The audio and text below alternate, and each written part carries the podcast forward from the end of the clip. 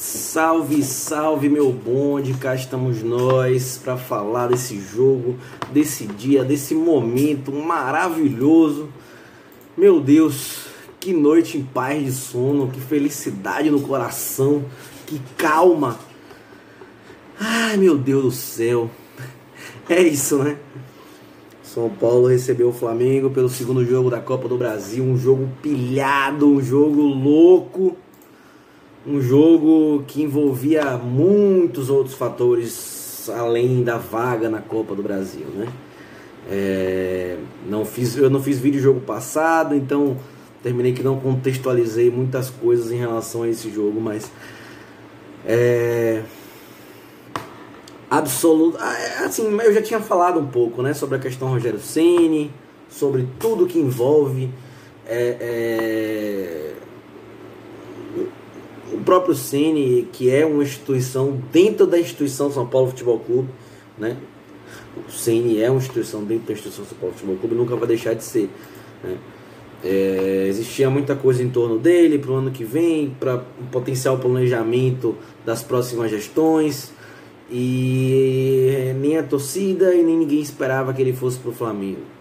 Talvez fosse melhor para a carreira dele, uma oportunidade de treinar um clube que tem um poderio financeiro grande, estruturado, sim, mas como ídolo, como é, enfim, figura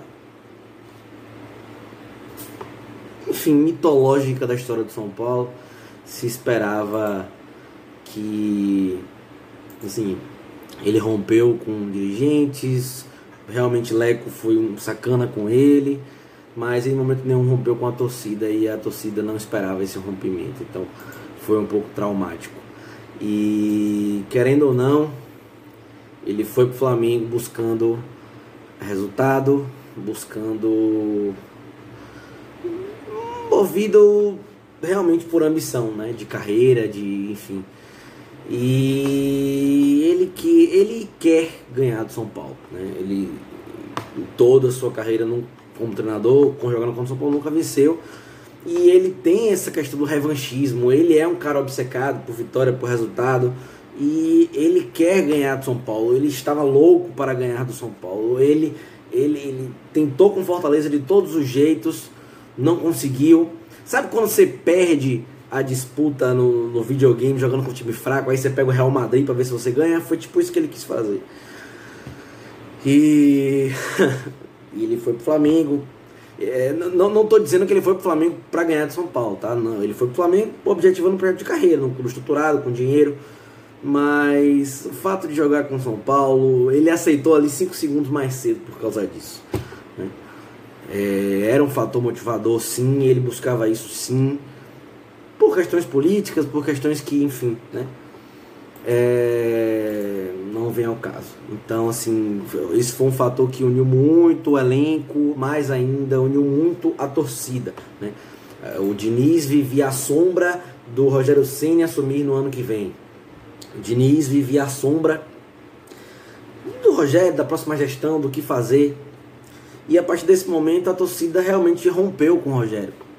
Então, passou-se a partir desse momento a acreditar no trabalho, a apostar no trabalho de Diniz que no seu ruim, no seu bom, é um cara dedicado e é um cara que está trabalhando para fazer as coisas dar certo e é um cara que é quem está do nosso lado no momento. Então, torcedor São Paulino torce pelo São Paulo. E fora isso, é, semana passada para cá, diversos ataques de Landim, de Marcos Braz, cobranças na CBF em relação ao São Paulo, porque não marca jogo, porque não sei o que, porque favorece o São Paulo e, e, e o objetivo único e exclusivamente de pressionar a arbitragem, de, de tentar desestabilizar o São Paulo, o árbitro da partida, é, é, tentar fazer uma celeuma enorme em torno da partida, mas não conseguiram, não conseguiram.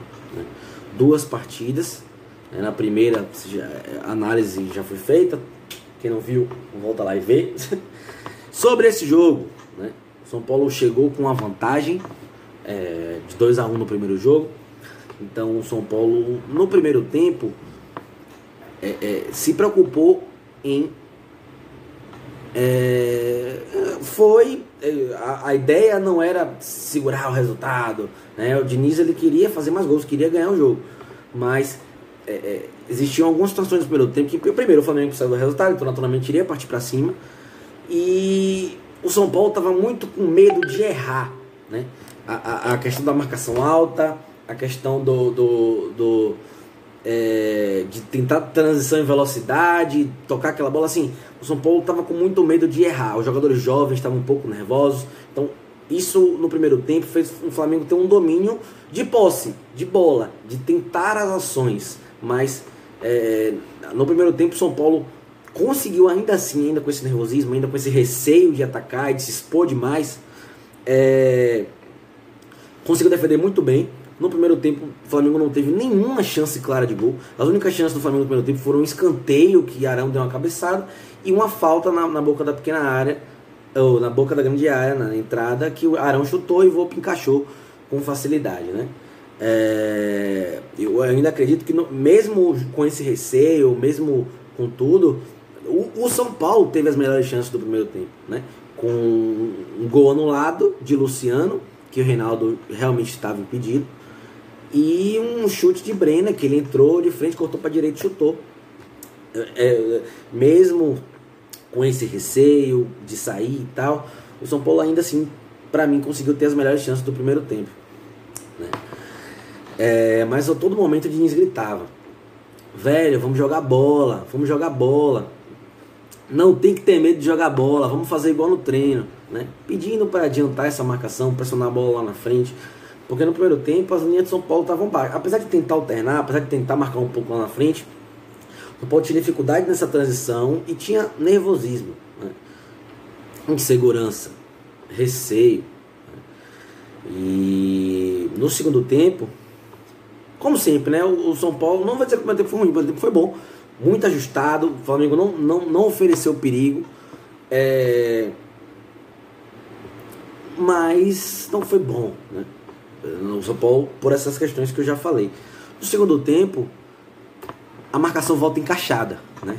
São Paulo pressionando lá na frente, tentando abafar a saída de bola. E assim, o que eu mais gostei desde o primeiro tempo é, é a questão de reconhecer as situações.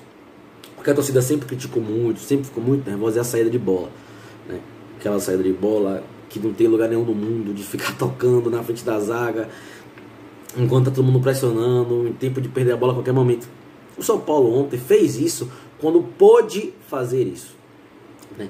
A partir do momento que apertava, dava um chute para frente. Né? A partir do momento que no primeiro tempo o São Paulo não conseguia sair tocando, em vários momentos, como a linha de marcação do Flamengo estava alta, tentando abafar o São Paulo, o São Paulo tentou bolas longas, assim como o Flamengo tentou no primeiro jogo no Maracanã com a São Paulo adiantada, bola longa para ganhar na velocidade. O São Paulo fez muito isso durante o jogo. Então, assim, isso diminui um pouco os riscos, porque você está jogando a bola lá para frente, né? você não está tocando a bola na entrada da área, e isso potencializa algumas oportunidades de gol que foi o que o São Paulo teve em alguns contra-ataques no primeiro tempo. No segundo tempo, o São Paulo já chegou no começo já um pouco mais agressivo, mas tentando fazer o gol buscar o resultado. Né? Acima de tudo, São Paulo não foi para ganhar, para segurar o resultado, foi para ganhar o jogo. Né? E foi o que o Diniz cobrou muito. Não tem que ter medo de jogar, né? Não tem que ter medo de tentar partir para cima. Então, assim, no começo do jogo, o São Paulo começou a pressionar alto, começou a encaixar a marcação e com um minuto e pouco ali, numa linda jogada de Daniel Alves, fingiu que ia cruzar, enganou a marcação, cortou para dentro e cruzou deixando o Luciano praticamente sozinho. Né? É, Daniel Alves de novo crescendo monstruosamente em partidas decisivas, né? um monstro no jogo de hoje. Igor Gomes, para mim, né? falando um pouco individualmente é, de alguns jogadores, Igor Gomes, para mim, hoje fez é, a melhor partida pós-paralisação, com certeza, quiçá a melhor partida do ano. Né? Muito bem no jogo. E Luciano decisivo, né? chutou duas bolas no gol, fez dois gols. São Paulo chutou cinco bolas no gol no jogo, fez três gols. Então, é, acima de tudo que a gente reclamava de falta de efetividade, nos últimos muitos jogos o São Paulo tem sido extremamente efetivo. Né? Não são tantos chutes para conseguir fazer um gol. Né? Basta dois, três, um para fazer um gol. E isso é fantástico. É... A partir disso, o Flamengo teve que partir um pouco mais para cima, teve que tentar é, é, fazer o resultado. Né? E assim, o Rogério Ceni ele sabe um pouco das deficiências do São Paulo, então ele jogava muito nas costas de Reinaldo, pelo lado direito ataque do Flamengo, lado esquerdo da defesa do São Paulo. Jogava muito nas costas de Reinaldo o tempo inteiro para tentar uma jogada. Mas ele também sabe que o Reinaldo é, tem um poder ofensivo muito importante. Então ele, ele tentava anular os cruzamentos de Reinaldo na área o jogo inteiro. No único cruzamento que Reinaldo ficou solto, cruzou na área, Luciano fez o segundo gol. Né? É... E aí o São Paulo conseguia controlar o jogo. O, é, Flamengo só começou a, oferecer um, algum mínimo de, de é, perigo ao São Paulo depois de 2 a 0 Foi aí que veio o pênalti, que é um pênalti do futebol moderno, que para mim é inexplicável, né? Porque o jogador pula para a bola de olho fechado, ou, ou, se botar uma régua de 30 centímetros entre a cabeça de Arão e a mão de Brena, não tem, velho. Como é que o cara vai tirar a bola de olho fechado no ar? Quem é que pula com os braços para trás? Não tem como, não existe, né? Aí, mas é, é, é, mediante a regra, a marcação foi correta, tá seguindo a regra. O problema não é a marcação, é a regra. Eu já falei isso aqui. A gente tem que discutir a regra, não a marcação. A marcação, segundo o que se marca, tá correto. Mas a regra é bizarra. Não existe marcar pênaltis por lance desse tipo. Enfim, Vitinho bateu, isolou, e o jogo continuou o domínio do São Paulo. O Flamengo ainda teve algumas chances, mas o São Paulo tinha o domínio, conseguia marcar bem, conseguia alternar muito essa questão de marcação, pressão, tentar roubar a bola lá na frente, quando precisar, é, recuar linhas, organizado lá atrás, tentando é, é, defender numa boa. Quando precisava dar uma bola longa, dar um, lançamento, fazia isso. E, e, e é importante ter esse equilíbrio, né? É importante saber a hora de apertou, não dá para tocar, vou tentar uma bola longa. Nem que tenha que dar um pra fora, dá um pra fora. Mas é. Mata-mata, velho. Mata-mata não tem margem de erro. Não tem margem de erro. E assim, muito bom. Muito bom a postura do São Paulo em relação a isso. Outro fator que eu achei que ajudou muito o São Paulo, o São Paulo poupou os jogadores contra o Fortaleza. Uma coisa que não é do feito de Diniz, não é uma coisa que ele faz normalmente. Então, poupou jogadores contra o Fortaleza. Eu achei o, São Paulo fisicamente muito superior, muito superior na partida. Além do Flamengo ser um time desgastado, cheio de lesões, é, o São Paulo é, que, que não, não poupa, não, não, não, não tira jogadores, dessa vez poupou. E os jogadores estavam muito mais inteiros fisicamente, é, muito mais inteiros, não só em relação aos jogadores do Flamengo, mas muito mais inteiros em relação aos outros jogos do São Paulo. Né? Então isso foi um fator importantíssimo da partida também. Os jogadores estavam muito mais inteiros, fisicamente. Né? É... Depois no contra-ataque, o São Paulo ainda achou o terceiro gol. Né? É... Isso, velho. Um jogo animador. Né? Foram, é... O São Paulo geralmente é um clube que faz dois tempos distintos, um bom e um ruim. Dessa vez o São Paulo conseguiu fazer um primeiro tempo muito equilibrado, apesar de qualquer outra coisa, é um time muito equilibrado, e um segundo tempo muito bom. Né?